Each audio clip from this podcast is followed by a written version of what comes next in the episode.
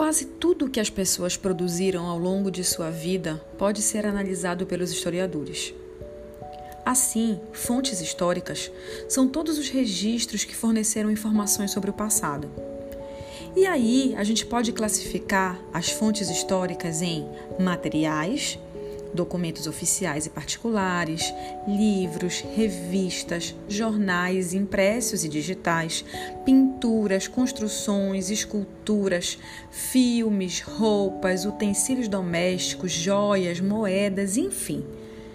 E também podemos classificar as fontes históricas em imateriais, que seriam relatos orais, festas, línguas, lendas, músicas, danças, entre outros.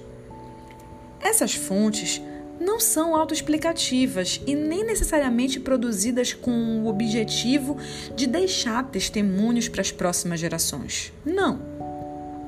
São os pesquisadores que, ao estudarem determinado documento ou fonte histórica, que atribuem um sentido a ele cada pesquisador ou grupo de estudiosos elege, com base em estudos e em suas experiências e em seus objetivos de trabalho, um conjunto de critérios metodológicos para definir a relevância e o sentido do material histórico que ele está analisando.